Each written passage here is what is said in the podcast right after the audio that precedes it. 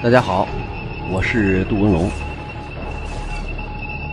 我在蜻蜓 FM 为你解读热点武器。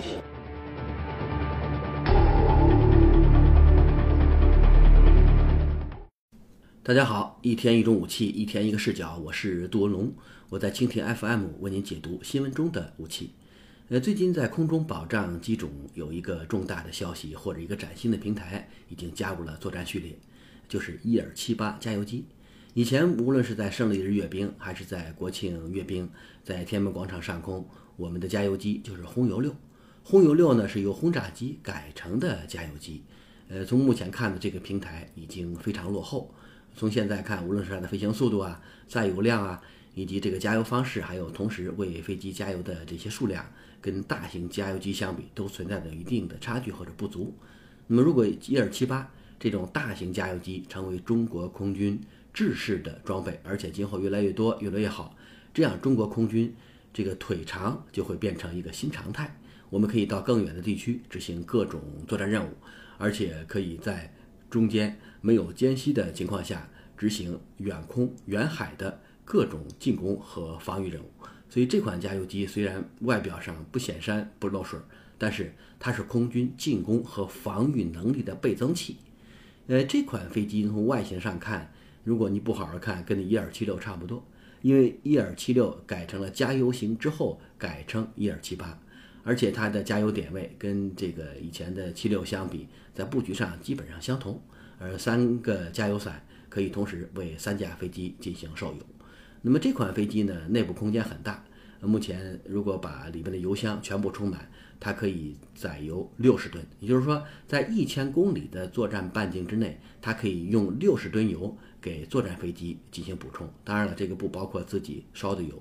如果是在两千五百公里到三千公里的距离上为飞机加油，那么它可以加三十五吨到三十吨的油料。那么余下的三十吨当然就自己喝了。说明这款飞机它有效加油的数量跟现在的轰油六相比有很大的这种差距。美国呢，跟它差不多的飞机叫 KC 幺三五，那么这款飞机也是美国目前标准的空中加油机，而且它的加油量也达到了五十吨到六十吨。呃，但是呢，一二七八不服，一二七八说了，我那个加油数量，呃，和 KC 幺三五相比，我多出了整整十八吨。十八吨什么概念？我们的轰油六，呃，可以给作战飞机加的油数量就是十八点五吨。也就是说，一二七八减去 KC 幺三五就等于轰油六，有可能是个巧合，但是也说明呢，呃，这款加油机它的加油数量以及活动半径，以及在作战飞行过程中这种服务和保障能力，的确达到了一个顶尖水平。所以从目前我们去分析判断，那一架呃一二七八加油机至少能够和三点五架甚至四架呃轰油六进行媲美。如果有了这种作战能力，有了这种保障能力，我们现在无论歼十啊、歼十一啊、苏三零啊，包括今后我们的歼二零啊，才可以在更广的地域内执行各种作战任务。所以，空中加油机对于中国空军来讲是非常重要的一个元素。以前这块板呢比较短，以前我没有办法，以前我没有大型平台，呃，空军引进的伊尔七六加油机，呃。空军引进的这个伊尔七六运输机，主要是进行战略投送，再加上这个伊尔七六在俄罗斯已经停产，停产之后你去买肯定买不到这些新飞机，都是二手飞机。那么二手飞机数量有限，不可能大批量的列装，所以你要从这个角度我们要去分析的话，你这个加油机包括预警机受平台制约，这是一个重大的瓶颈。我没有平台你怎么做？你上面的核心设备再好，你加油系统再先进啊，你的预警系统再高端呀。但是没有平台，你也没有办法形成实战能力，形成保障能力。所以从目前看，如果能够有一种新的平台，这样你有可能在今后加油机方面取得重大的进展。那当时我们没有的可选，我们连伊尔七六都选不了，只能用轰炸机。但是轰炸机，呃，最大的好处就是它是作战飞机，从速度上它能跟歼击机啊形成一种协调配合。当然，这种协调配合。严格的说呢，也是不协调、不配合，因为轰炸机的速度跟歼击机比差远了。如果是歼击机给轰炸机护航，那么歼击机就要牺牲自己的速度，牺牲自己的机动能力来进行这种伴飞。所以这种情况下，呃要这个就轰炸机速度比较慢的这么一个优势，所以优势有可能变成劣势。你要从这点我们去看，呃，这种护航方式实际上是双方在机动能力和速度上相互妥协的一个后果。实际上，选择轰炸机当加油机最核心的就是这种平台好找，而且轰六在我们国家已经飞了这个好长时间，呃，各种平台、各种型号都有，而且它的库存量也比较大，呃，改进起来平台上没有任何问题。你可以把任何一架轰六飞机稍加改装之后，就可以进行这个变成轰油六给作战飞机加油，但是它解决不了根本的问题。你比如说，它的这种飞行速度。虽然这个跟一般的运输机差不多，但是呢，一般的大型运输机我飞得慢，它有一个资本就是我背得多呀，我带的油多啊，我这个肚子里有很六十吨油，我可以为作战飞机加油。如果您飞得又慢，然后带的东西又少，呃，甚至如果在南海地区晃一圈，您那油都不够自己喝的，这家伙就跟到新疆拉了一车油一样，回来以后就是车回来了，油罐空了，这样呢没有办法，呃，提供一种保障能力。所以现在用大型运输机。当加油机，这是国际上的一个常态。你首先，它跟一般的运输机，呃，它是通用的，而且它可以借助一般运输机的制造经验、制造技术来制造这种加油机，所以不需要重新打鼓另开张，对吧？俄罗斯人呢选的是军用运输机，还算专用；美国人干脆用客机，把客机改吧改吧就成了这个加油机。所以这些方面呢，它对平台的呃这种通用性要求非常高。而且在整个选择上看，是越便宜越好，越大越好。呃，对这款加油机的平台没有特殊的要求，而且它在加油空域的选择一般都是在非常靠后的空域。你比如说，我给作战飞机加油，我不可能到第一线加油啊。如果在一线加油，对方的歼击机发现之后，有可能没有看着咱那歼击机个头小嘛，雷达反射面积小，但是他看到了你的大型这个加油机。有可能加油机的出现就暴露了整个空中编队的位置，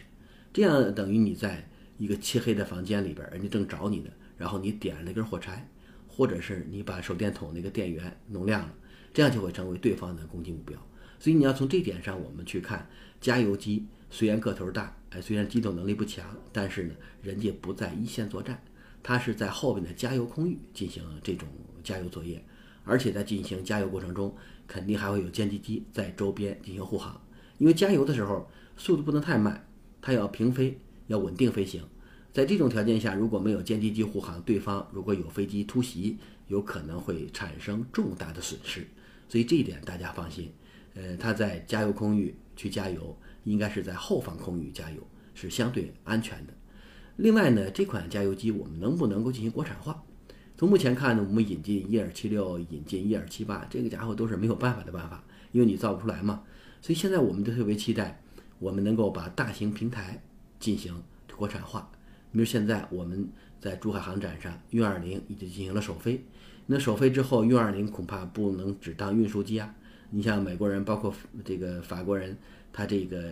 运输机两用，那这个飞机既能够呃搭载货舱进行这个人员和货物的运输。还可以装载燃料加油，所以叫加油运输机。你今后这个加油机、运输机可不能把人家分得那么清楚，没有泾渭分明。今后如果我就是加油任务，把货舱腾空多拉油，那就是加油任务；如果没有加油任务，那我就拉上点这个物资啊、油料啊，把空间腾出来。所以今后这两种功能，它是一种相互融合的功能，不可能有截然的区分。所以我们想，今后运二零肯定会有一款加油版。那么这个加油版如果跟现在伊尔七六相比，或者伊尔七八相比，综合能力一点都不弱。因为现在伊尔七六和七八，包括运二零几种飞机进行比较，无论是在气动外形、载油量、航程，还有飞控、火控系统方面，运二零比这些飞机都要高端。从目前看呢，它六十多吨的这个最大载重量，今后如果进行减重啊，或者其他方面的处理，那么有可能它的载重量也会达到很多。那至少它在载油量上应该和目前的呃伊尔七八保持一致。如果有五十吨到六十吨的燃油能够给作战飞机在空中加注，这样就解决了平台的问题，解决了这个装备数量受制于人的问题。如果能够大批量让运二零呃加入预警机系列，加入加油机系列，那么我们在加油机这个保障机种上就没有后顾之忧了。呃，轰油六由于你的带油少，是吧？不多，可以安心的退居二线休息。那么一二七八能来几个来几个，如果实在不来，我们也不强求。我们运二零可以独步天下，可以把现在的这种空中加售油任务全部完成。那么今后如果我们有了这种大的平台，我想在每一个方向都会有这个保障机队来出现。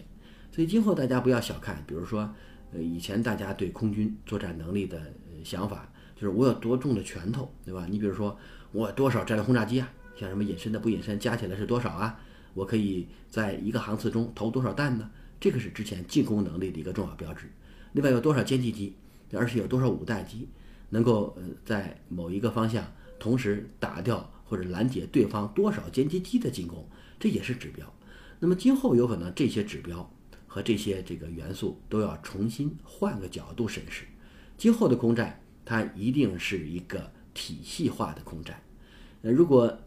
编队进行空战的时候中间没油了、没情报了，像这些情况是绝对不能出现的，这叫短板。呃，如果你没有情报信息保障，没有这个。各种加手油，呃，这个机队的保障，你不可能在空中连续执行作战任务。所以现在空军讲这个作战任务叫连续战斗。那么连续战斗就是在一个航次飞行过程中，我争取飞得更远，争取能够对多个目标进行攻击，争取在一个航次中完成很多很多任务，而且在整个的攻击过程中和执行任务过程中不能留一个脆弱的窗口。你比如我现在没油了，我燃油就十五分钟。现在无论碰到什么情况，我都得降落，这个是绝对不允许出现的。因为一旦出现了这种情况，对方就会乘人之危对你进行攻击。而且现在的这种所谓的情报体系也很完善，你在哪个地方飞行，你的油量是多少，我在什么时候对你发动攻击最有效，这个都是一个透明状态。所以今后我们的这些空中编队在空中要保持足够的油料保障、弹药保障，甚至其他方面的保障。如果有了这款加油机，我想我们腿儿短的问题就会非常好的克服。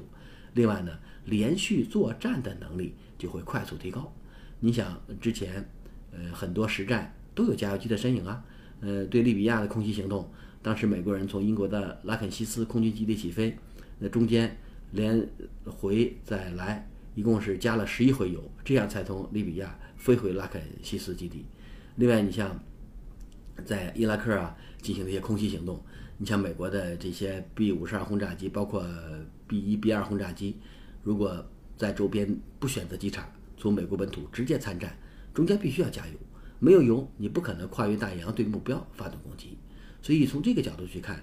战略空军实际上这个战略还不光是看你拳头有多硬，关键看你能不能够提供足够的保障资源，让你的拳头打到应该打的目标上。如果拳头再硬，目标再清晰，但是就是胳膊短腿短，我到不了这个地区，这也是一个重大的问题。所以现在对整个空中作战体系保障机种的作用正在快速上升。所以千万不要小看那些胖胖的、圆圆的，有的甚至很萌的这种保障机种，因为它在实战中虽然不显山、不漏水、不投弹、不射击，但是它所提供的综合保障能力是空军。由大向强的重要标志，也是空军战略战术改变和调整的重要保障。如果没有这种保障能力，没有长时间的作战能力，那么你的制空啊、防御啊、进攻都无从谈起。所以在这些方面，我们要对自己提个醒：保障飞机也是战斗力，保障也是战斗。